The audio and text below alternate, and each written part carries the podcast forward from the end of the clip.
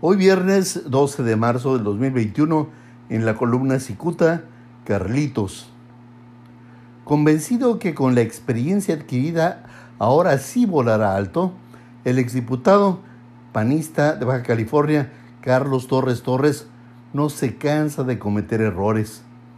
Y es que Carlitos, así le llaman sus amigos por chiquito, no es capaz de entender que quedará mal al servir a dos diferentes amos.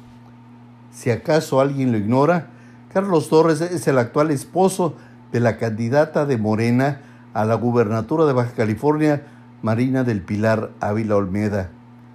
El actual gobernador del estado, Jaime Bonilla Valdés, apoya a Marina y desde su trinchera lanza dardos envenenados a los adversarios políticos, especialmente a los empresarios que representan un riesgo para la continuidad de Morena.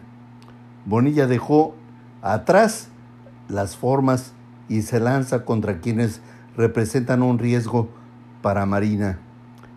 Lo mismo desenmascara a Jorge Janrón, ahora candidato del PES a la gubernatura, que a los panistas saqueadores de las arcas públicas durante 30 años, es decir, a los panistas. El gobernador Bonilla se ha dado tiempo para echarse encima a los empresarios que por tres décadas han echado mano de sus influencias para hacerse aún más ricos. Por poner un ejemplo, el gobernador cuestionado públicamente al influyente empresario mexicalense Francisco Fiorentini, al igual que otros, se ha confabulado con miembros del gobierno panista. Ahora las cosas son distintas, advierte Bonilla, y empieza a todos los empresarios a lanzarse a pagar conforme a la ley. ¿Y dónde entra Carlos Torres Torres en todo esto? Podríamos preguntarnos.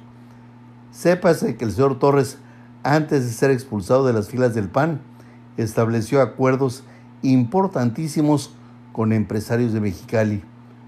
Torres supuso que su santo le daría la espalda y al ser expulsado del PAN, aunque la suerte le cambió al quedar su esposa Marina del Pilar como candidata de Morena, claro, con amplias posibilidades de ganar. Esta coyuntura fue aprovechada por Carlos Torres para establecer ahora acuerdos con empresarios que han simpatizado por años con el PAN y hasta ahora mismo son enemigos del gobernador Bonilla. Cicuta consultó a cercanos del gobernador para saber si estaba enterado de esto y la respuesta fue que no, lo cual significa que Carlos Torres decidió jugar con fuego. Él sabe que su experiencia está al servicio de Marina del Pilar, pero eso no le da derecho a traicionarlo, a traicionar a Bonilla. Para información del gobernador, eh, el señor Torres mantiene constante comunicación con los alfiles del mexicalense detractor del Partido Acción Nacional, identificado con este, el señor Gustavo de Hoyos Walter, quien despacha como presidente nacional de Coparmex. Muchas gracias, le saluda Jaime Flores.